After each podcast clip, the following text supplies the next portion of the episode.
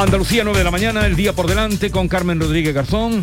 Pues estamos a la espera, Jesús, eh, de que salgan los datos del paro, que está previsto que salgan hoy, datos del paro y afiliación a la seguridad social correspondientes al mes de septiembre. Ya saben, a esta hora es eh, cuando eh, empiezan a salir. Ya tenemos el dato en España, caída histórica del paro en septiembre, 76.000 113 desempleados menos. Hablamos del mayor recorte para este mes de la eh, serie histórica. El número de afiliados a la Seguridad Social aumentó en 57.387 personas. Paro registrado disminuyó en 76.000 113 desempleados en septiembre. Hablamos del dato nacional, estamos a la espera de que salga, lo va a hacer en los próximos instantes el dato de Andalucía, ya lo veníamos eh, contando, el presidente del gobierno la pasada semana ya avanzó que los datos iban a ser buenos después de un mes de agosto en el que también se convirtió en el mejor de la serie histórica, esta caída histórica del paro en septiembre, algo más de 76.000 desempleados menos en el país. A la espera de que salga esa cifra con respecto a nuestra comunidad, con respecto a Andalucía. Hablamos también de esa huelga, atención, huelga de maquinistas de Renfe, que se retoma hoy de nuevo. Ha terminado ya a las 9 de la mañana el primero de los paros parciales que comenzaba a las 5, pero hay otro de 2 a 4 de la tarde y de 6 de la tarde a 10 de la noche. Son paros parciales, no huelga durante toda la jornada como sí ocurría la pasada semana. Además, Renfe ha enviado miles de cartas, de mails certificados a los trabajadores para asegurarse que se cumplen los servicios mínimos. Hoy también con la electricidad por las nubes, la vicepresidenta del Gobierno, Teresa Rivera, se va a reunir con las eh, grandes industrias, representantes de las grandes industrias, para abordar este tema, esa subida del precio de la electricidad. También hoy dos citas eh, judiciales importantes, una en Zaragoza, la exministra de Exteriores, Arancha González Laya, va a declarar como investigada por el caso de Brahim Gali por la entrada de España a mediados de abril del líder del Frente Polisario. También en Italia el Tribunal de Apelación de Sassari en la isla de Cerdeña se reúne para decidir sobre la, eh, sobre la petición de extradición de Carlas Puigdemont a España enviada por el magistrado del Tribunal Supremo Pablo Llarena. El expresidente de Cataluña y prófugo de la justicia se encuentra en Cerdeña desde ayer a donde ha regresado después de su detención y puesta en libertad a la localidad sarda de Alguero. La noticia del paro en Andalucía, bueno, pues en, ¿Ya lo tenemos? Es una cifra eh, negativa porque ha subido el paro 4.416. Hablamos del fin de la temporada en servicio, de hecho baja en todos los sectores ese desempleo, menos en los servicios, de ahí que se haya registrado esa subida de 4.416 personas en la lista del paro, eh, con esa caída histórica en toda España, 76.000 113. Sube en 12.960 el paro en el sector servicios en Andalucía. Lo digo para que entendamos esa cifra de por qué sube en Andalucía 4.400, pero ha bajado en el resto de sectores. Esto se debe al fin de la temporada turística, como viene siendo habitual en el mes de septiembre. Habrá que analizar los datos en todo el país para conocer que se haya producido esa, eh, esa, esa, mayor caída mensual en un mes de septiembre en toda España, pero con esa subida aquí en Andalucía. Bien, pues ya que tenemos los datos del paro delante y que acaban de salir. Eh, no sé, ¿algún comentario? ¿Cómo lo recibís, eh, Estela? Pues que estábamos muy contentos con el turismo estos meses, que efectivamente así ha habido un repunte, pero que ahora nos damos de bruces de nuevo con la realidad. Nos empieza octubre con un dato pues malo para los andaluces. Yo creo que es verdad que el turismo es un motor económico importantísimo en nuestra comunidad autónoma. Es verdad que hay mucha gente que puede vivir de eso y puede tener una, un desarrollo de muchas empresas que, que son importantes y son potentes, pero hay que dar un pasito más, no solo en el turismo, sino en otros sectores que a lo mejor nos hemos ido dejando atrás. Hay muchas, ahora a ver si con los fondos europeos y tantas promesas de inversiones podemos reactivar la industria que también hace tanta falta y tan importante puede ser aquí también. ¿eh? Hay un dato, baja el paro en las provincias de Sevilla, de Córdoba y de Almería. baja en Sevilla, Córdoba y Almería. Sevilla, Córdoba y Almería. En Almería entendemos que tendrá que ver con las campañas agrícolas. En Córdoba y en Sevilla no tienen tanta dependencia ¿no? de ese turismo que sí se nota esa subida del paro en, el sector servicios en las provincias más costeras. África, por, empezar, por hacer referencia a Almería, que donde, donde sí que baja el paro. Bueno, pues no me extraña porque está todo el mundo buscando, buscando gente, no hay camioneros, no hay gente incluso para la hostelería, porque aquí se sostiene en el tiempo la, demanda, no hay una gran demanda turística, este verano ha sido un poco atípico, pero se sostiene en el tiempo. Y bueno, y empezando la campaña agrícola efectivamente, esta semana viajamos media Almería a Madrid a la Feria de Fruit Attraction, precisamente donde, donde bueno, eh, se harán muchos contactos comerciales y se planteará toda la campaña. Oye, investiganos ese tema de los camioneros que estamos muy interesados, ¿eh? vamos a tocarlo en cuanto que podamos esta semana. Eh, estos, eh, ¿Cuántos faltan realmente? Porque a priori es extraña también, por otra parte se habla de que, pues que la gente joven parece que no se siente atraída por ese trabajo. En fin, tú vas investigando. Javier.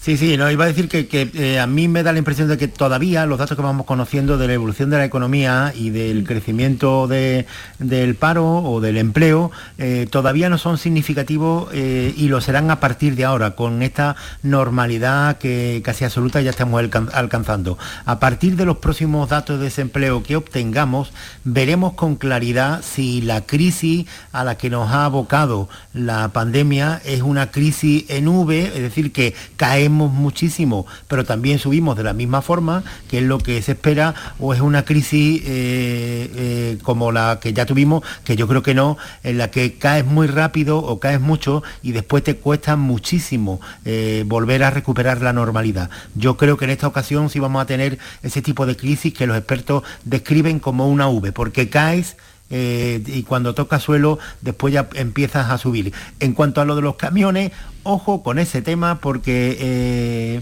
eh, pensábamos que era solo del Reino Unido y que es verdad que a ellos les ha afectado, pero la prueba de fuego para el resto del mundo, para ver si esta es una crisis mundial tal y como se está apuntando ya, va a ser el, Viernes Negro, el, Black Friday de, noviembre y la Navidad, porque ya hay sectores que están alertando de que puede haber una escasez de suministro para estas dos fechas tan importantes importante de compra. Si atravesamos el Black Friday y la Navidad sin que nos digan este producto que tú estás pidiendo no hay porque no, no, no llega, entonces que estamos hablando de la crisis mundial nueva con la que se está amenazando. Sí, la falta de microchip que se está dando en la automoción, por ejemplo. ¿no? el problema no son solo los camiones, el problema es que las fábricas de China han estado paradas y han estado eh, ralentizadas y no hay, por ejemplo, tuercas en algunas empresas que no llegan a Andalucía. Es curioso porque si tú te pones a pensar, y tú que no hay tuerca, que no hay tornillo, que no hay... Esas cosas no están llegando, pero no por los camioneros. Ya no existen las tuercas los tornillos, sí, Estela, sí ya son... No, pero el sector tecnológico... Y hay problemas de demanda por eso. pero, pero que ya no es solamente eso.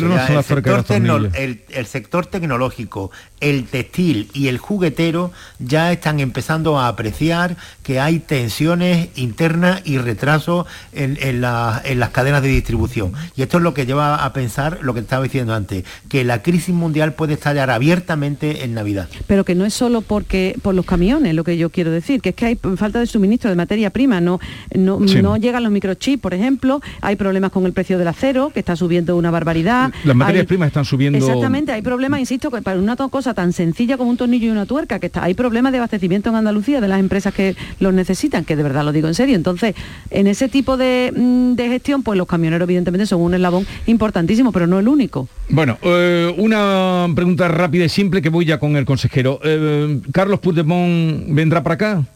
Después de su comparecencia en Italia, sí o no? Aquí Andalucía dice no. Andalucía, España. Supongo que tendrán que tendrán que traerlo. Yo creo que sí, yo creo que, que no se va a librar en este caso. Tengo esa sensación, ¿eh? De Italia yo estoy muy tranquila que ha dicho Pablo Casado que él lo trae sí o sí, o sea eh, Javier, ¿vendrá desde Italia para acá? Ya lo dijo también eh, Pedro Sánchez, que, eh, a ver, esto no es para una pregunta rápida. Eh, yo creo que, que, Puigdemont, al, margen de su chulería, lo que sabe de la misma forma que lo sabes tú, lo saben los oyentes y lo sé yo, es que quien, él, quien lleva fugado tres años y medio, casi cuatro años, es él. Y que la próxima vez que vuelva a España será detenido y encarcelado. África Mateo, Estela Benó, eh, Javier Carballo, quedáis liberados y hasta la próxima semana. Adiós, buenos días. Muchas gracias, feliz semana. La mañana de Andalucía con Jesús Vigorra. A ver cuál ha sido la fecha ganadora en el último sorteo de mi día de la 11. 20 de marzo de 1965. ¡Hala, Ana! El día que nació mi madre. Tu abuela siempre dice que fue una niña preciosa. Pues claro, como yo. Anda, anda. Vamos a ir pensando una fecha especial para el próximo sorteo y a ver si tenemos suerte. Que abuela ya veo que no necesitas. Con mi tía de la 11 cada lunes y cada jueves hay miles de premios. Elige una fecha y prueba. 11. Cuando juegas tú, jugamos todos. Juega responsablemente y solo si eres mayor de edad. La vida es como un libro y cada capítulo es una nueva oportunidad de empezar de cero y vivir algo que nunca hubieras imaginado. Sea cual sea tu próximo capítulo, lo importante es que lo hagas realidad. Porque dentro de una vida hay muchas vidas y en Cofidis llevamos 30 años ayudándote a vivirlas todas. Entra en cofidis.es y cuenta con nosotros. Hola, soy Nuria Fergo y todos los días me levanto con una sonrisa. Haz tú lo mismo y vuelve a sonreír. Este mes en Vitaldent te ofrecen un 20% de descuento en tu tratamiento de implantología. Llama al 900-101-001 y pide tu cita gratis. En Vitaldent quieren verte sonreír.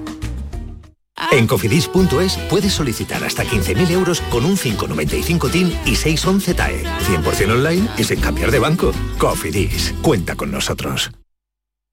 Canal Sur Sevilla, la radio de Andalucía. Bienvenidos a Sacaba. Mil metros de electrodomésticos con primeras marcas. Grupos Whirlpool, Bosch y Electrolux. Gran oferta hasta fin de existencias en Sacaba. Lavadora secadora por 299 euros. Sí, sí, lavadora secadora por solo 299 euros. Y solo hasta fin de existencias. Solo tú y Sacaba. Tu tienda de electrodomésticos en el Polígono Store en calle nivel 23. Sacaba. El Mediterráneo y el Atlántico son testigos de una encrucijada de culturas, costumbres y gentes. Gastronomía, naturaleza y patrimonio emocionan en Ceuta, una ciudad con personalidad única. Descúbrelo desde 69 euros en tu agencia de viajes de confianza. Servicios turísticos de Ceuta. Ceuta, donde se unen las emociones.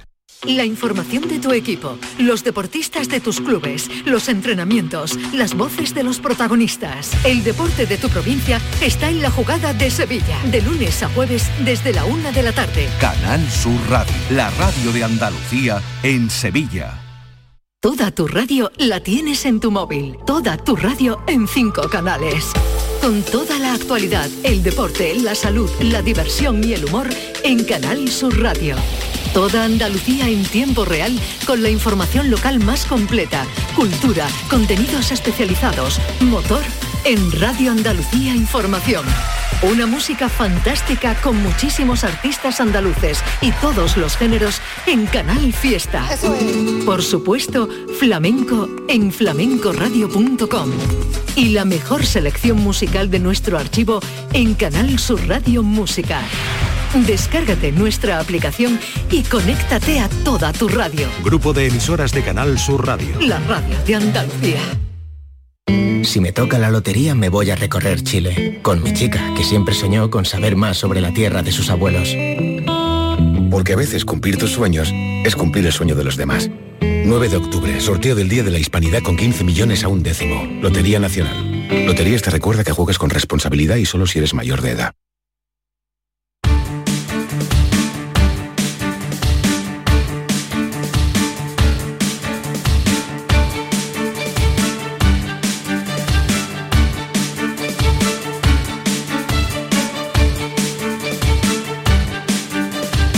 La mañana de Andalucía con Jesús Vigorra.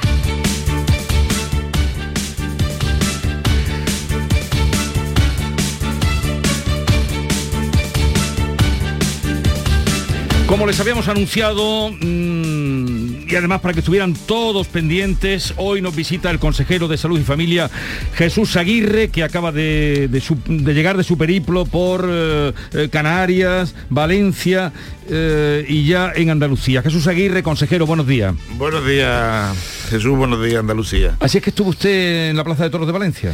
Estuvimos en Valencia apoyando a nuestro presidente nacional. Además había un muy buen ambiente, muy cohesionado. La verdad que fue un motivo de orgullo y también el vernos, el vernos, el tener ese, esa reunión. Acudió todo el mundo. Y yo creo que es la gana que tenemos todos de recuperar esa bendita normalidad de, juntarnos, de vernos, de, de tomarnos unas cañas, de abrazarnos. Yo creo que fue muy sentimentalmente muy positiva Y luego políticamente yo creo que ha quedado claro que nuestro líder carismático es Pablo Casado y a todos, todos con él. Bueno, yo eh, creía que con todo lo que tiene usted de jaleo le eximían de, de lo político, pero veo que no.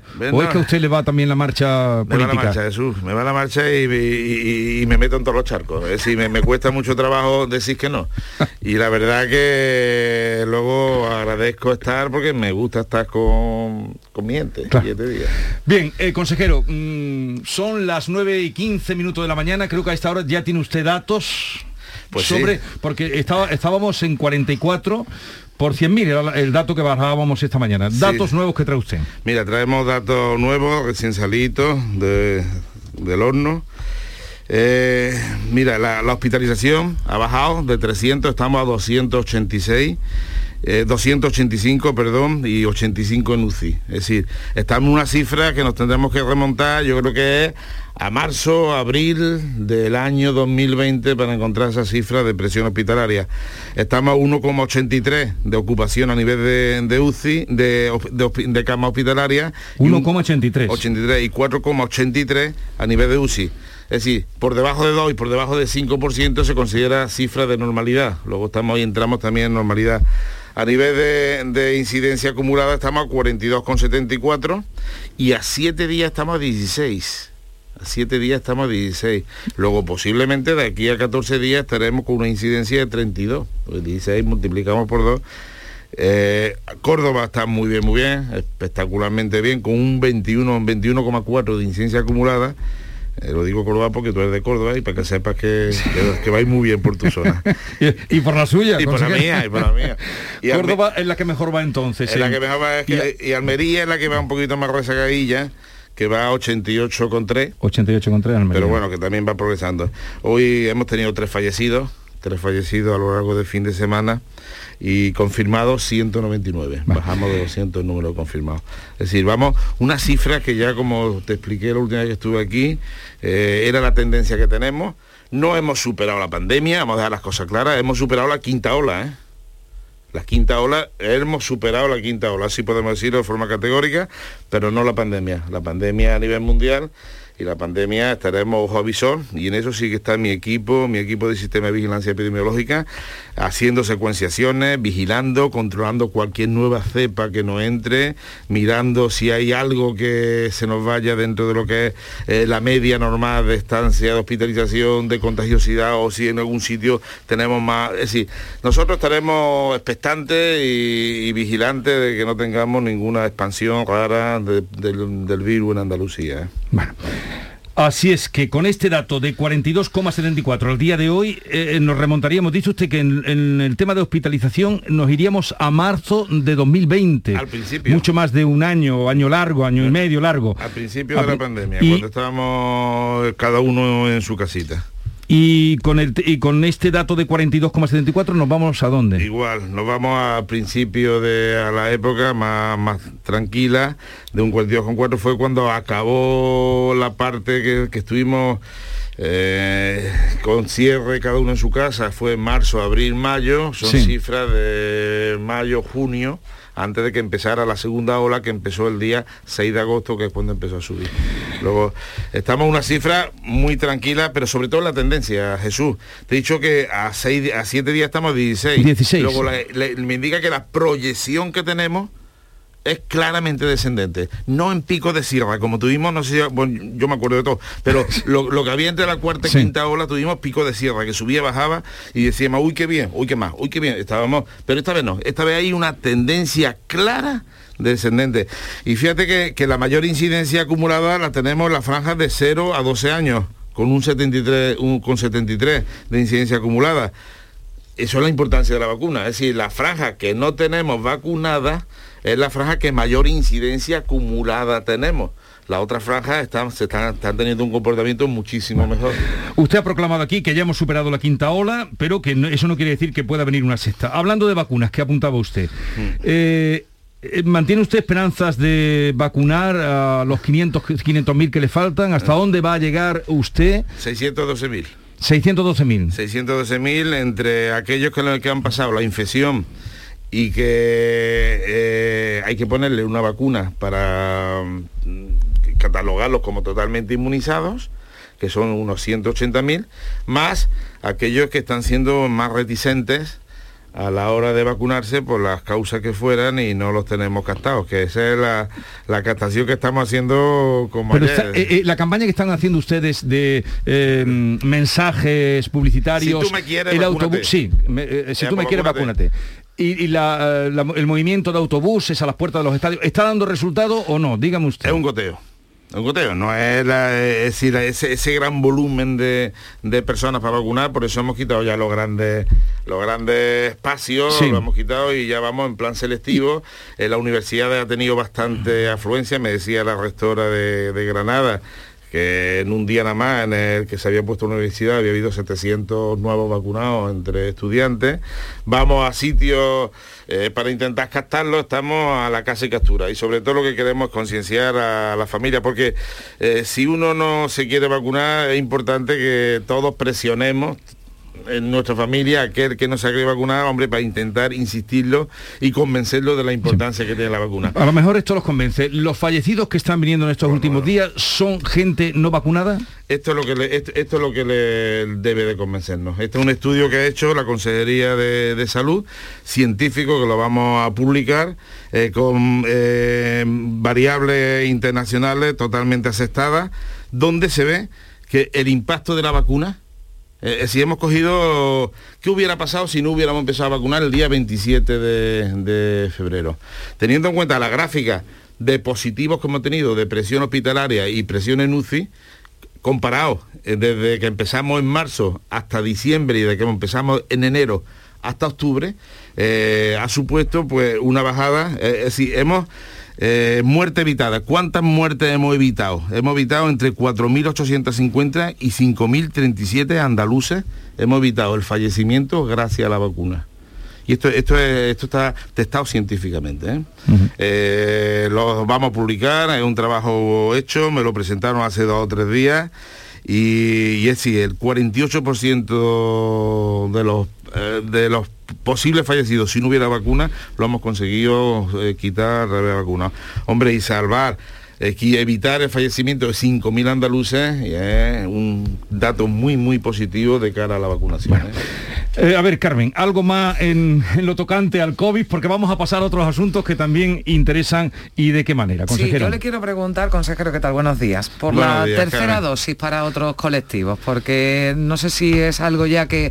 Está a las puertas de que el Consejo Interterritorial de Salud lo, lo apruebe, consejero. Mira, lo hemos hablado, lo hablé personalmente con la ministra y con el resto de los consejeros en la reunión que hemos tenido en Las Palmas y nosotros lo vemos como una necesidad. A ver, tenemos vacunas suficientes actualmente para grupos etarios.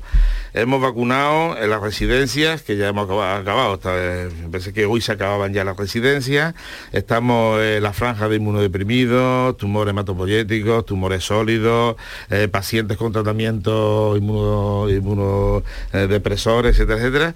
Esos los tenemos ya eh, llamándolos y vacunándolos a todos.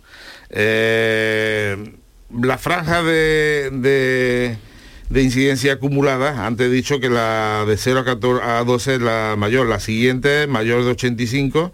Bien, luego nosotros queremos aumentar no solamente a residencias, sino empezar a aumentar a grupos etarios por encima de 80. Eh, eh, grandes dependientes en domicilio, que tenemos que hacerlo, por encima de 80, eh, por encima de 70 y por encima de 65, 60, que es la duda que tenemos ahora mismo y que se resolverá posiblemente en la Comisión de Salud Pública, que está convocado para mañana martes. Si todo va así, aunque en un principio no vamos a tener Consejo Interterritorial el miércoles, pero sí hemos quedado con la ministra, con el Ministerio, que en caso de que se apruebe eh, aumentar la franja etaria de vacunación, pues lo ratificaremos en el Consejo Interterritorial extraordinario que tendríamos el miércoles y empezar mientras antes mejor. Tenemos la vacuna, tenemos personal suficiente ahora mismo, tenemos los vacunódromos, tengo ahí muchísimo personal que tengo que darle actividad de tipo de vacunación. Sé que voy a empezar con vacunación de gripe, ya mismo lo voy a, a utilizar, entre comillas, de cara a Sí. vacunación de gripe, pero que- queremos empezar ya por encima de 60, 65 años. 65 Tenemos- años pone usted el límite. A partir de el ahí... límite está ahora mismo, la disparidad de criterios la tenemos diferentes comunidades Mm. autónomas entre 60 y 65. Eh, vacunas suficientes tenemos sin ningún problema ahora mismo en estocaje. Tenemos vacunas de Pfizer y Moderna. Pfizer y Moderna eh, tenemos que consumirla nosotros, no podemos mandarla al tercer mundo porque no hay condiciones de temperatura de menos 20 o menos 80 en los países donde está mi hermano, los, los países eh, africanos, sudamericanos, Sí. es muy complicado. Por eso las de, por eso las de Janssen y las de AstraZeneca la hemos devuelto todas, 400.000 al ministerio, porque esas sí podemos mandarlas porque se mantienen de 2 a 8 grados y son las ideales para vacunar en el resto del mundo. Pero las demás, las de Pfizer y las de Moderna, son vacunas que tenemos que utilizar nosotros, no podemos mandar fuera. ¿Y, mantiene usted la fecha de noviembre para empezar a vacunar a los menores de 12 años en los colegios andaluces? La fecha me la tendrá que dar la Agencia Europea del Medicamento. Yo sé que el, eh, Pfizer la fase 3 la tiene terminada, tiene presentadas la- la- las conclusiones que son muy positivas de inmunidad en estos niños. Eh, lo que tengo que lo que tengo que hacer ahora es que me la, pre- me- la Agencia Europea me la apruebe y en el momento que me la apruebe, al día siguiente eh, estamos vacunando en Bueno. Andalucía. Vamos ya a cambiar, pero usted ha dicho, mi hermano que está... en- Estoy pensando, ¿no será su hermano el obispo Juan José Aguirre? El mismo, mi hermano, claro. Mi hermano que la pasa fatal allí porque Ya, ya, le- lo he entrevistado muchas veces. le dio el COVID y tú no sabes que es mi hermano. No sabía que era su hermano. mía, sí. Eh, Bueno, ya hablaremos otro día pues, hermano. Eh, esta, esta se va el día 8, ayer estuve con él, porque estuve con mi madre y con él, porque cuando vine de Valencia me fui a ver a, a mi madre y mi hermano Juanjo estaba allí, que ha venido, cogió el COVID, lo ha pasado... y ha regular. escrito yo un libro Ha escrito de lo libro. vivido allí eh, bueno a ver, Yo no le llego a la altura de la zapatilla. Ahí sí hay alguien que valga mi hermano. eh, digo, eh, es una persona no, no, muy lo- lo, interesante. lo para sigo desde hace mucho tiempo, lo he entrevistado a, a Juan José Aguirre, el obispo de, De Bangasú. de Bangasú. Bien, a ver, vamos ahora a los centros de salud. ¿Usted, consejero, puede garantizar que está restablecida la presencialidad en todos los centros de salud al día de Sí. hoy? Mira, Jesús, voy a intentar explicar... Piense- piénselo, ha dicho usted directamente sí, no había mira, terminado la pregunta. Bien, eh, voy, te voy a intentar explicar, igual que le expliqué a la ministra y a los consejeros, el modelo, el modelo andaluz. Igual que lo explico a las asociaciones de pacientes. Antes tú llamabas y a través de Clisalud o Salud Responde, tú intentabas coger una cita y te decía si tenía cita o no para tu médico y si no decía que no tenía en 15 días. Ahora tú entras en Clisalud y te salen dos opciones, telefónica o presencial. Que tú, que tú quieres telefónica, ¿por qué? Pues yo lo que quiero es renovar recetas, yo estoy trabajando y lo que quiero es hacerle una consulta de lo que sea, o que me diga qué anali- cómo he salido los análisis, o pedirle una analítica, o pedir una derivación, algo que me puede solucionar el médico por teléfono. Vaya, pues tienes más o menos una demora, dos o tres, dos o tres, me- te estoy diciendo demora media ahora mismo de, de hoy en Andalucía. Tienes dos o tres días de demora telefónica y tú pides y a los dos o tres días te llama tu médico y te soluciona el problema. No, no, yo lo que quiero es presencial. Perfecto. Tiene una, una, una demora mismo de cuatro a cinco días a nivel presencial. Quiero presencial. Bien, ¿por qué? Porque quiero que me vea y además quiero hablar con él, mirarlo a los ojos y decirle y contarle mis cosillas. Pues presencial que, eh, que no hay demora, que, que- que no encuentras para esa cita presencial y de verdad tú quieres que te vean mientras antes mejor. Pues te presentas y tienes una consulta de acogida donde un profesional sanitario te atiende directamente directamente nada más que llegar al centro de salud. La consulta de acogida ya está en el 70% de la área de distrito sanitario ya está implantada.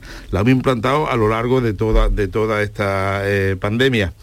Eh, que te sale en la pantalla diciendo que tu médico no tiene cita a los 15 días, ya no te sale, si entráis, desde hace dos días ya no sale la pantalla esa, sino que sale una pantalla diciendo que, que tu médico no tiene cita en 15 días, a lo mejor está de baja, está malo, o lo tiene otro, está de vacaciones, o sencillamente no tiene cita, pero que acudas al centro de salud que será atendido al momento por un profesional sanitario, que es la consulta acogida. La consulta acogida tiene una capacidad de solución ahora mismo del 50%. Ya la pusimos en marcha eh, hace, hace ya eh, muchos meses. El 50% lo resuelve directamente en consulta acogida. Que no lo resuelve directamente, te manda a ese mismo momento a que te vea tu médico o el médico que sea para que sea atendido.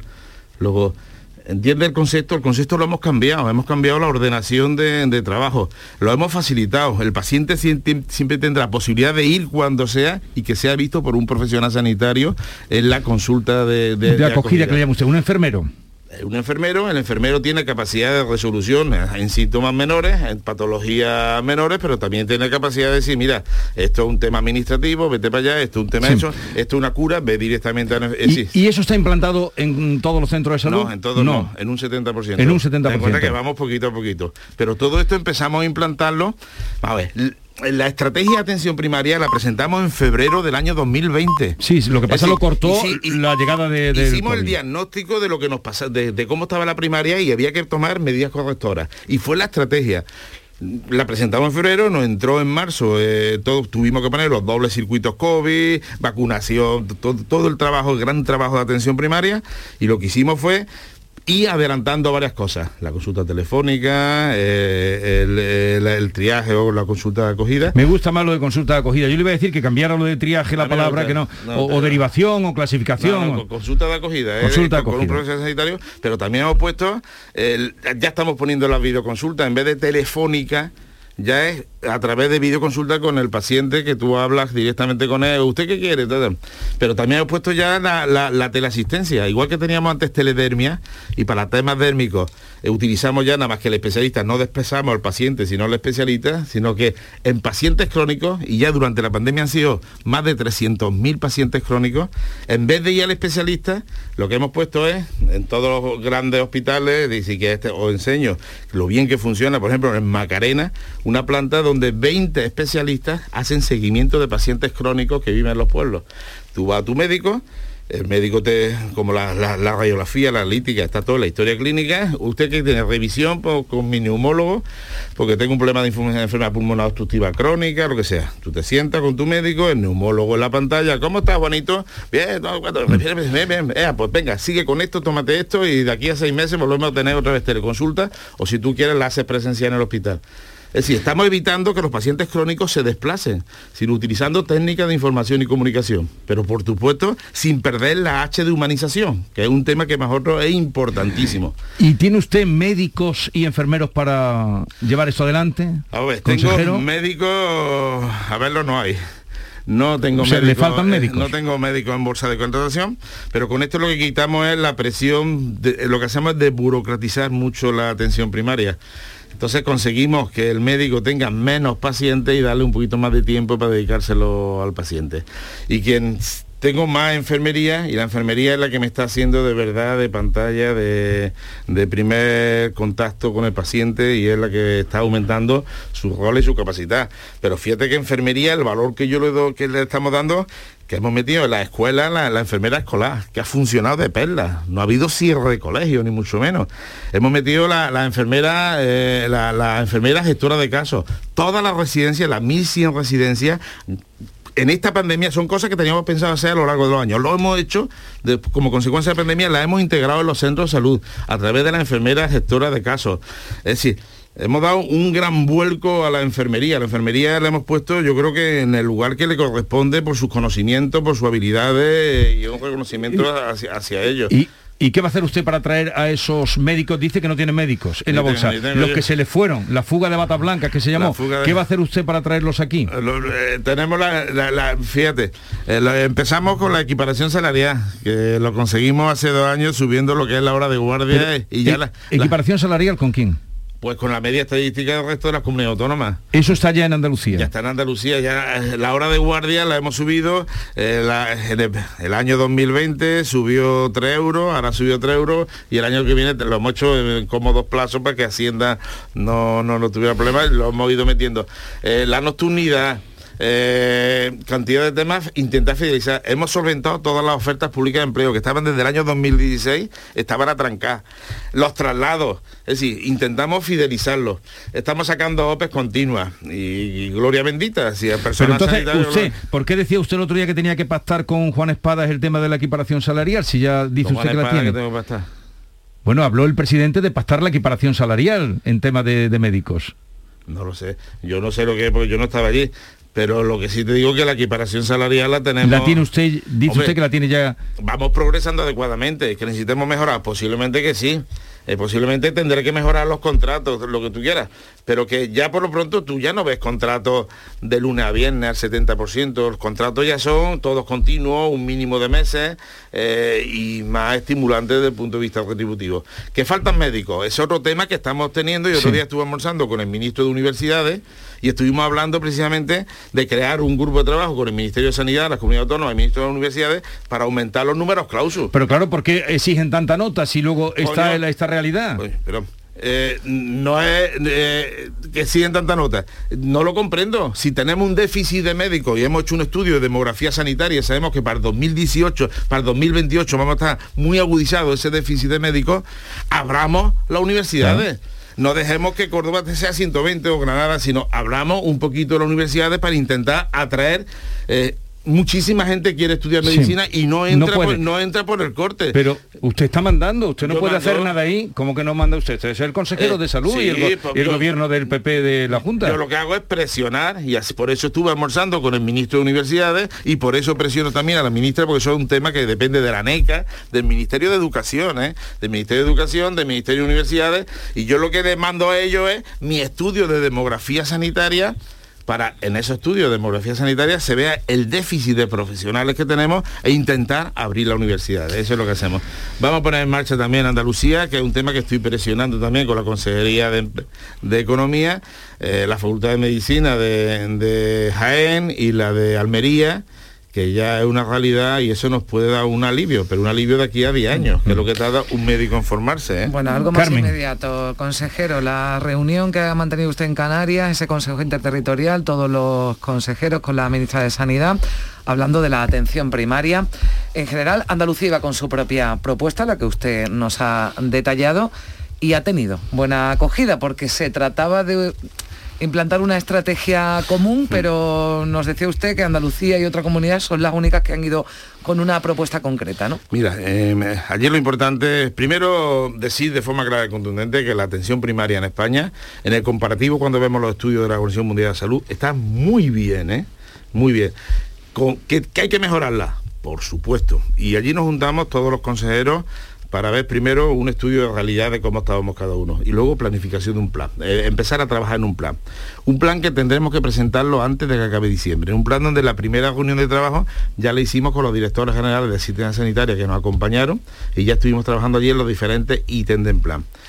Y un plan que yo espero presentar, eh, porque vamos a tener posiblemente, posiblemente, Consejo Interterritorial presencial en Córdoba el día 1 y 2 de diciembre y se ha ofertado a Andalucía para hacerlo en Córdoba y ahí posiblemente presentaremos ya muy avanzado lo que es un plan o una estrategia a nivel nacional que mantenga la equidad y la cohesión entre todos los territorios a la hora de abordar la atención primaria.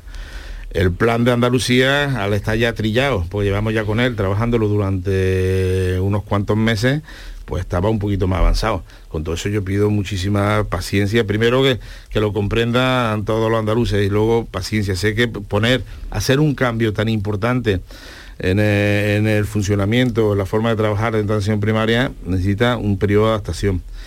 Eh, pero pido pido paciencia yo creo que, que, lo estamos consiguiendo hemos pasado un mes de septiembre muy malo porque había una eh, había mucha demora sobre todo a nivel de, de atención las cifras de hoy han mejorado bastante mm. y van mejorando bastante luego ya vamos eh, cada cosa esto es como un tetris vamos metiendo ya cada mm. cosa en su sitio y empieza ya a funcionar por, el por el... cierto consejero ¿cuándo se reúne de nuevo el comité de expertos? porque la mitad de Andalucía que está en el nivel 1 quiere entrar en el nivel 0 y la del nivel 0 pues se el quiere mantener ahí el comité de expertos provincial que es el que valora la subida de niveles o bajada de niveles se reúne todos los miércoles luego el miércoles que viene se evaluará eh, cómo ha ido el resto de Andalucía o si algún nivel cero de Andalucía eh, no ha progresado bien, pues tendrá que volver otra vez a nivel 1. Es decir, todo eso se evalúa toda la semana a través de los comités eh, territoriales provinciales.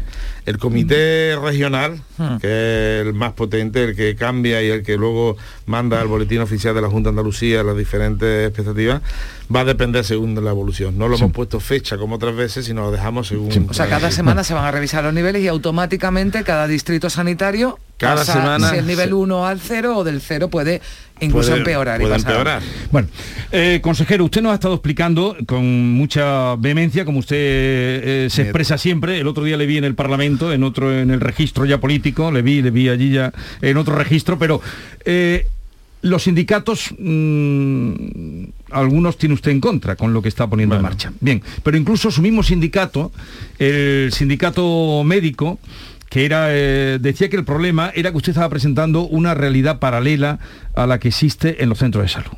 Mira. Y lo decía eh, su sindicato. Eh, lo que vamos a hacer es un cambio ahora mismo, sobre todo de organización, de funcionamiento, y todo eso lo hemos hablado, lo estamos hablando con sociedades científicas, con colegios profesionales. Ahora cuando a las 10 he tenido reunión con el Consejo Andaluz de Enfermería, eh, lo hemos explicado, lo hemos explicado también en la mesa sectorial, a todos los sindicatos, le estamos explicando, no un tema de reivindicación eh, laboral ni retributiva, es un tema de funcionamiento. Eh, el sindicato, si quieren se lo vuelvo a explicar, sobre todo al sindicato médico de Sevilla. He hablado con otras provincias y comprendían perfectamente que ante la necesidad eh, de esto había que darle un cambio. Es decir, no, sabemos que nos vamos a tener médicos durante un tiempo y tenemos que darle un cambio en el funcionamiento y aprovechar todos los estamentos que tenemos actualmente dentro de la atención primaria. Lo hemos explicado. Eh, si quiere se lo vuelvo al sindicato se lo vuelvo a explicar otra vez como lo he aquí. Eh, con Consejero, ¿no ha pensado usted, no ha pensado usted en, digo, por lo que pasó el otro día en el Parlamento y por los sindicatos que, que van a seguir eh, o, o este fin de semana han hecho algunas declaraciones que usted también ha oído? Sí, sí. Eh, ¿No ha pensado usted en hacer una auditoría al sistema mm, sanitario andaluz para que quede claro mm, Mira, la- una la- auditoría independiente? La auditoría, el funcionamiento, el diagnóstico lo hicimos antes de la pandemia. Ya he dicho que la estrategia es previa incluso a la pandemia. Lo que ha hecho la pandemia es que la hemos, la hemos implementado de una forma mucho, mucho, mucho más rápida. Pero el diagnóstico lo, lo tenemos hecho.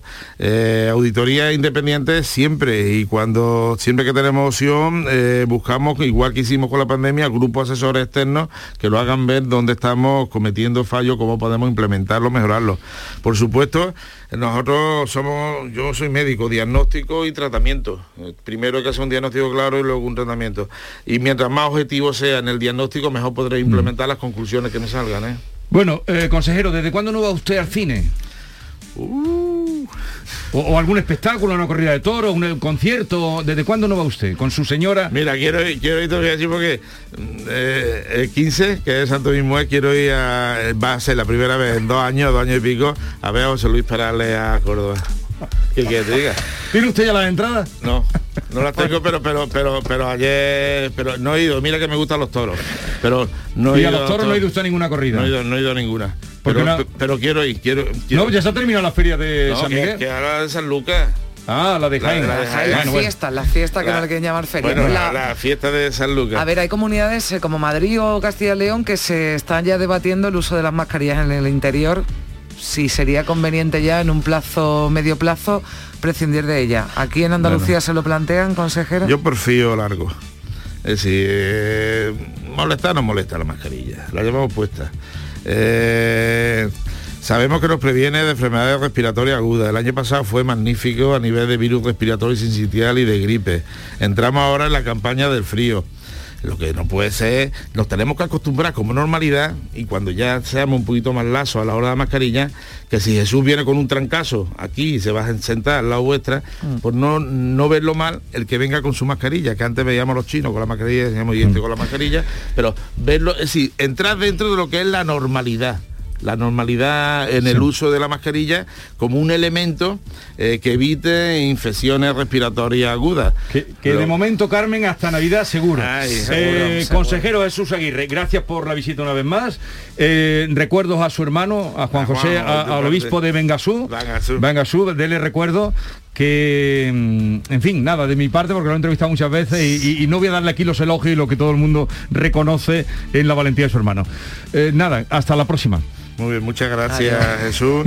Y no deje de llevar a su mujer al concierto de Perales. Sí, Hombre, se que si no le. se lo dije ayer, va a ser la primera que los divorcios la- están aumentando Eh, en Andalucía. No, no, no, no digas nada. Adiós.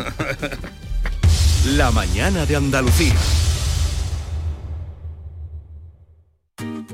Hola, soy Nuria Fergo y todos los días me levanto con una sonrisa. Haz tú lo mismo y vuelve a sonreír. Este mes en Vitaldent te ofrecen un 20% de descuento en tu tratamiento de implantología. Llama al 900-101-001 y pide tu cita gratis. En Vitaldent quieren verte sonreír.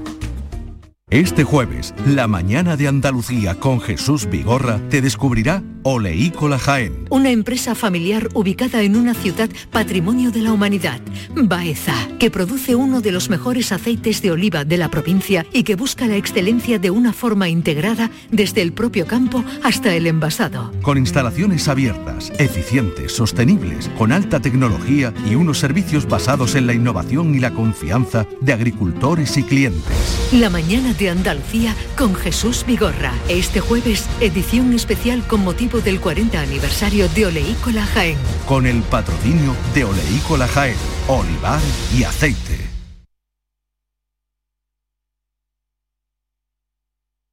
Canal Sur, la radio de Andalucía desde Sevilla. El Mediterráneo y el Atlántico son testigos de una encrucijada de culturas, costumbres y gentes. Gastronomía, naturaleza y patrimonio emocionan en Ceuta, una ciudad con personalidad única. Descúbrelo desde 69 euros en tu agencia de viajes de confianza. Servicios turísticos de Ceuta. Ceuta, donde se unen las emociones. Había una vez. Circo Berlín en Sevilla, Ronda del Tamarguillo. Presenta de los payasos de la tele a Rodi Aragón. El verdadero mundo del circo para toda la familia. Funciones todos los días del 1 al 31 de octubre. Recuerda en Ronda del Tamarguillo, Rodi Aragón. Entradas ya a la venta. Más info en circoberlín.com. Este lunes, a partir de la una de la tarde, la tertulia de la jugada de Sevilla te llega desde el nuevo restaurante Burro Tomares, con toda la información y actualidad del deporte de Sevilla. La gastronomía más canalla se cocina en Tomares, en Burro Canaglia Bar and Resto de Tomares, en la avenida del Aljarafe 1416. Disfruta de la experiencia Burro Canaglia Bar and Resto de Tomares. Te quedarás sin palabras. Andalucía a las 2. Las noticias de Sevilla. El repaso a la actualidad de la mañana con toda la información local que te interesa, el avance del deporte y el servicio público. Todo lo que necesitas saber está en Canal Sur Radio, la radio de Andalucía en Sevilla. Ni el challenge del papel higiénico, ni el de la botella. Los retos más difíciles a los que se enfrenta nuestra generación están en la vida real, como el famoso encontrar trabajo challenge o el independizarse challenge. Y aunque para superarlos necesitamos vuestro apoyo, aceptamos el reto. Súmate en aceptamoselreto.com. FAD 916 1515. Yo me vacuno contra el COVID por amor, por mi padre, por mi abuela, por mi hermana, por mis amigos. Me vacuno porque los quiero y sigo salvando vidas. Vacúnate por amor. Vacúnate contra el COVID. Junta de Andalucía. Vete a dormir con una sonrisa, con el show del comandante Lara. El humor más travieso, los invitados más divertidos, las mejores versiones musicales de Calambres. El show del comandante Lara, los domingos en la medianoche después del deporte. Quédate en Canal Sur Radio, la radio de Andalucía. ¿No conoces todavía Canal Sur Podcast? Descubre nuestra nueva plataforma digital de contenidos especializados, exclusivos, de producción propia. Como Conectados. Tu referente en Andalucía sobre la actualidad del mundo de las tecnologías de la información y la comunicación. Internet, redes sociales, aplicaciones, emprendedores andaluces, proyectos TICs, startups, las citas tecnológicas que no te puedes perder. Con Javier Oliva. Canal Sur Podcast. La tuya.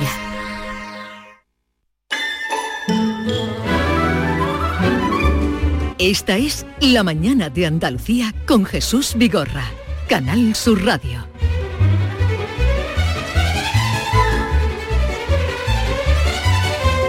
En la mañana de Andalucía se incorpora Maite Chacón. Buenos días, Maite. Hola Jesús. ¿Has ¿qué tal? He descansado mucho y he leído mucho también. Yo también he, he leído, eh, bueno, comer es una cosa que hace mm, fisiológica, una necesidad fisiológica. Que esta semana tenemos He libros, descansado. tenemos libros importantes. Sí, porque ¿eh? mañana eh, Arturo Pérez Reverte viene a Sevilla y estará con nosotros de 11 a 12. Mm. No va a ir a ningún otro sitio, permítanme la petulancia, pero aquí viene a someterse porque sabe que el libro está súper leído y porque quiere. Me está haciendo mucha ilusión porque además el libro se desarrolla eh, prácticamente en mi pueblo. Sí, sí, en sí, la sí, línea sí. de la Concepción. La Tú podías haber sido esa librera Yo podía haber sido línea. Elena perfectamente. Elena Arbues, que Arbues. es una librera. Bien, y David Hidalgo. Buenos días. Lo que pasa es que Maite no ha dicho a qué ha estado enganchada todo el fin de semana. Habla del libro y tal. ¿A qué ha Maite estado enganchada? Ha estado enganchada al juego del calamar, que es una serie que está ahora de moda. ¿Tú no ves serie, Vigorra? No veo serie, no he visto ninguna. Tú te vas al campo y no ves serie. Hay que ver No. serie, hay que estar día. Yo he visto la de Patria. Me engancha al juego del calamar, que es una cosa como de adolescentes. Bueno, pero es que Estoy en una segunda juventud, David. Jesús, en- Pero son pelis. No, no, serie. es una serie coreana, Coreana. pero van 400 muertos en tres capítulos. Yo ya no sé. Es alucinante lo que mueren. Pero no he ido de botellón. No ha sido de botellón. Ya no tenemos edad. no he ido de Maite. botellón, ya lo sé. No y te- como vamos a hablar de No eso... Neleta. eh, como vamos a hablar de eso en el tema del día de los botellones, en el 679 40 200 le queremos preguntar si le afecta de alguna manera el botellón, imagínate, porque mi- sus hijos van al botellón o porque lo tienen debajo de su casa y les afecta el ruido. O porque va un día por un parque y ve todo lo que han dejado el día anterior del botellón, que también esa es otra, el incivismo que hay también en los botellones. ¿no? Y también queremos recordar, mm, preguntarle a nuestros oyentes si han ido de botellón cuando eran más jóvenes. Yo no, a mí no me pilló la edad. ¿A ti no te pilló en No. los años 90 en Madrid y tal? No, no, no, Nosotros íbamos en, en esos años en Madrid, en los, noven- en los 80, yo perdona, era los 80, no los 90. Eh, los 90 era ya una señora. eh, los años 80 eran los after. Ah, los after. After se llamaban. Entonces, el tema que vamos a hablar, ¿cuál es? el botellón. Pregunta. Pregunta, le afecta- ¿cómo le afecta? David, venga tú. ¿Le afecta al botellón? De alguna manera, de alguna ¿Sus forma. hijos van de botellón? Eh, ¿Lo tiene debajo de su casa, por ejemplo? ¿O ¿Iba de botellón cuando era joven? ¿Te gustan las preguntas? ¿Cómo le afecta al botellón? Eso, si le afecta Si de alguna manera. botellón. Ujú, Tú no sí tienes va. pinta, ¿no, Vigorra, de haber ido de botellón? ¿O sí? Yo a sí. nosotros no ya nos cogió No, nos cogió mayores. No, no, no. No, pero mayores. se puede ir con 40 años ¿Qué también. se puede ir con 40 años? Un hombre con 40 años o una mujer con 40 años en un botellón está haciendo el ridículo, no puede hacer nada más que el Pues ridículo. media España, nada más. Media España hace el ridículo. Media porque España- no, porque son con jóvenes. 40 años. La mayoría Sí, son jóvenes, 40 también hay gente más mayor, pero la mayoría son jóvenes y ese es uno de los problemas, ¿no? Que hay poca, poco control a lo mejor en los menores y, y el consumo del alcohol, en fin. El botellón tiene muchas facetas, ¿eh? Nosotros venimos hablando, acuérdate, desde los años 90. En el botellón siempre ha habido muchísimo debate. Eh, si los botellódromos sí o no, eh, si solo se miraba el aspecto de cómo molestaba a los vecinos y no nos preocupábamos por el consumo del alcohol entre los jóvenes, Mm. la falta de alternativa de los jóvenes a la hora de divertirse y del ocio, en La fin, suciedad que dejaban por donde pasaban. Es decir, que Yo sí recuerdo cuando era jovencito muchas aristas. por qué iba al botellón, porque es que si ibas a un pavo, a una discoteca, te cobraban por una Pero, copita. ¿Y a nosotros cuando éramos jóvenes no nos cobraban? Pero no tenía acceso al alcohol porque no lo vendían en el supermercado. Cuando empezaron a venderlo en los supermercados y tú podías a- acudir a una botellita de alcohol por un- siempre un lo han vendido en los supermercados, David, ¿qué te Sí. cree que nosotros Entonces, somos ¿por del Pleistoceno? Entonces o ustedes qué? por qué no hacíais botellón? Porque no, Pues porque íbamos a la discoteca, Porque era otra cultura. íbamos a la discoteca, íbamos a los No pubs, nos- era lo que estaba de moda en no nuestro se, nos, no tiempo. se nos ocurría eso, y, David. y- y valorábamos nuestro dinerito y entonces Mira lo pues, que te se han bebía puesto. menos. Te han ¿no? puesto el nodo. Te han puesto el nodo, Igorra. Nosotros íbamos a los guateques. y, y nos vestíamos para, para no ir a llenarnos de barro ahí a donde van, a los polígonos. No sé, pero yo no digo que sea, no lo censuro ni lo critico. Pero ¿eh? ya no están los polígonos, es que ahora botellón está en medio de la ciudad. Bueno, cada vez los ayuntamientos, verdad que han ido acotando. Los ayuntamientos están y han- locos, y han- perdidos y han con- con la situación que sí, les sí, genera. sí. Y en algunos espacios, en algunas ciudades hay incluso violencia, hay que recordarlo. Bueno. En Barcelona, en Madrid este fin de semana ha habido varios casos. Porque de- se mete gente que ya no tiene nada que ver. Eso es otro tema, sí, ¿eh? Más cosas. Eh, a partir de las diez y media, Arevalo. Arévalo ya está por aquí también, ya Y con luego, todo preparado. Viene Javi Cantero. Viene Javi Cantero. ¿Sabes quién es el hijo del Fari? Que tiene un EP. El de la moto, ¿no? El de la, el de. En cuanto el- más acelero, sí. Más, Sí. más calentito te pongo. Es que se hace ya 15 20 años que la sacó. Ahora ha sacado Bueno, otro, otro pero todos tienen un éxito. Ha Sí, sacado un EP, pero eh, muy importante. Yuyu se reincorpora después de su paternidad. Bueno, después de Huele, sido Yuyu huele hoy a nenuco. Cuando entre por la puerta le vamos a preguntar. Le ¿tú a vamos a preguntar cómo está durmiendo y eso. Y trae sus noticias locas. Y también va a pasar por aquí, como todos los lunes, Diego Géniz, que también, no, no sé yo si este, este programa va a quedar un poco antijóvenes. No quiero que quede antijóvenes. No, no, ¿eh? no, este programa Porque- es muy joven. Porque los jóvenes se han portado muy bien, la mayoría, la mayoría de ellos durante la pandemia. La pero mayoría. va a hablar de la indumentaria, entre otras cosas, de la indumentaria cuando van a la facultad y a los Pero veo al aquí, veo aquí en el guion, Maite, que Diego va a hablar de las pezoneras joya, que es Sí, una la pe- pezonera sí, que es. No tengo ni idea de lo que es una pezonera. Lo primero que le vamos a preguntar es si tiene él algo en Panamá, porque el título de su sección, La Caja de Pandora, Claro, tú ya ves la que liado. si está en los papelitos. Guardiola, Julio Iglesias, gente que nosotros pensamos que está limpia, está un poco manchada, ¿eh? ¿Habéis oído lo que ha dicho el consejero? Que mm, le preguntaba, consejero, ¿cuánto hace que no va al cine? Eh, No me acuerdo. ¿Cuánto hace que no va a un concierto, o a, los toros, o a Sí. un acto? Oh, no me acuerdo. Dice, ahora quiero ir a, a ver a Perales A Perales, y sí. llevar a su mujer en la charquía. Pues yo este fin de semana, además de leer el italiano y de ver la... mm, ¿Cómo es? El juego del calamar. calamar. he ido al cine a ver Maishabel, la Ah, yo película quiero ir a verla. ¿Qué de tal está? Boyain, que es una maravilla. Quiero Muy verla, quiero emocionante. verla. El cine lleno de gente. Y todo el mundo con la mascarilla mojada de las lagrimitas. Yo quiero, quiero Muy verla. emocionante, Me muy había bien contada resistido a verla porque como hay tanto dolor, en, eh, hubo tanto dolor en esa historia, que es el encuentro de, la, de las familiares de las víctimas con los asesinos, eh, digo, eso, es tan, eso no se puede, pero ya he empezado a oír gente como tú que me han hablado de que, Muy, muy, de que lo ha conseguido, bien. que cuando, Lo ha se, conseguido. cuando se consigue una obra de arte se Exactamente. consigue. Ha me, llama la atención lo del cine lleno. Yo no veo un cine lleno desde hace Porque tú no vas. años. Sí voy, Pues pero el- van el- tres gatos. ¿Cuál es la última película que has visto tú? En la, en la pandemia no he ido. Lo que viento se llevó lo vi hace mucho tiempo.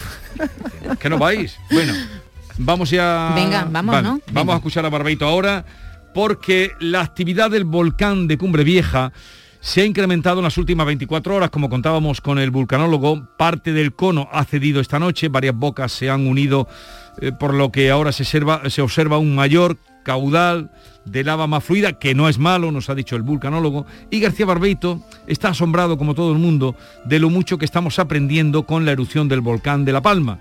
Querido Antonio, te escuchamos. Muy buenos días, querido Jesús Vigorra.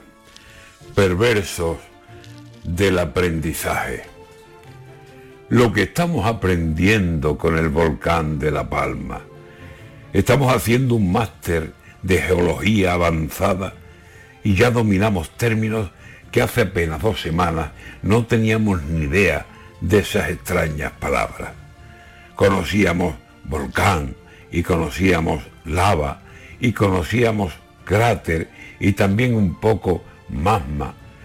Pero a ver si usted sabía cuando dijeron colada, si no creyó que era alguien que de lavadora hablaba. Y ahora desde hace unos días sabemos otra palabra, tefrita, que es una roca ígnea, además de volcánica, que lleva titano augita y un poco de plagioclasa, algo de feldespatoides, además de otras sustancias. Sabemos ya de ceniza y de lo que al mar le gana el volcán con su erupción y lo que será mañana, o sea, piedras y piedras negras como pena mala. Pues eso, que hemos sabido en apenas dos semanas cómo ir a desayunar y hablar con solvencia larga de las bocas del volcán, de cuántos grados alcanza cuando pasa como un río lo incendiado de la lava. Sabemos de plataneras, de lo que dura una planta y de cuántas piñas da. Ya sé que da una y gracias. De cuántas parcelas hay al plátano dedicadas. ¿Qué hacer cuando caigan piedras y qué hacer cuando no caigan? Y aunque algunos no lo digan, por no hablar de su ignorancia, con el famoso volcán que sigue ardiendo en La Palma, se van a enterar por fin que existen aguas atlánticas con un puñado de islas que son las Islas Canarias.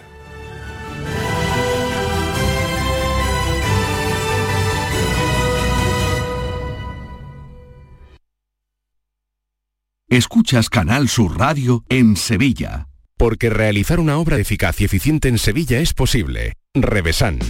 Contamos y trabajamos con arquitectos, administradores de fincas y para particulares, llevando a cabo sus proyectos con la calidad y seriedad que nos caracteriza. Contáctenos en revesan.es. Revesan, transformando Sevilla. ¿Buscas una fibra óptica que te dé más? Telecable Andalucía es tu operador local de confianza, sin trucos ni engaños. Telecable. Fibra de 300 megasimétricos por solo 14,90 euros al mes y línea ilimitada de 30 gigas por 12,90. Contrata ahora en telecableandalucía.com y entra en un sorteo de productos Xiaomi. Telecable Andalucía, conectarse está al alcance de todos. Las claves para aprender y comprender el flamenco están en flamencoradio.com. Las grandes figuras de la historia de esta seña de identidad cultural de Andalucía. Los mitos del flamenco, sus vidas y obras, los orígenes, las estrellas actuales del cante, el toque y el baile, festivales, las joyas de nuestro archivo, la influencia del flamenco en otras músicas del mundo. Flamencoradio.com es el mejor flamenco de forma ininterrumpida durante 24 horas. Flamencoradio.com, desde la tierra del flamenco, flamenco para toda la tierra. Grupo de emisoras de Canal Sur Radio. La radio de Andalucía. El programa del Yuyo. Un programa en el que nos gusta reírnos prácticamente de todo, con momentos muy surrealistas, historias imposibles y mis ocurrencias, claro. El programa del Yuyo. Disfruta del lado amable de la vida. De lunes a jueves desde las 10 de la noche. Quédate en Canal Sur Radio, la radio de Andalucía.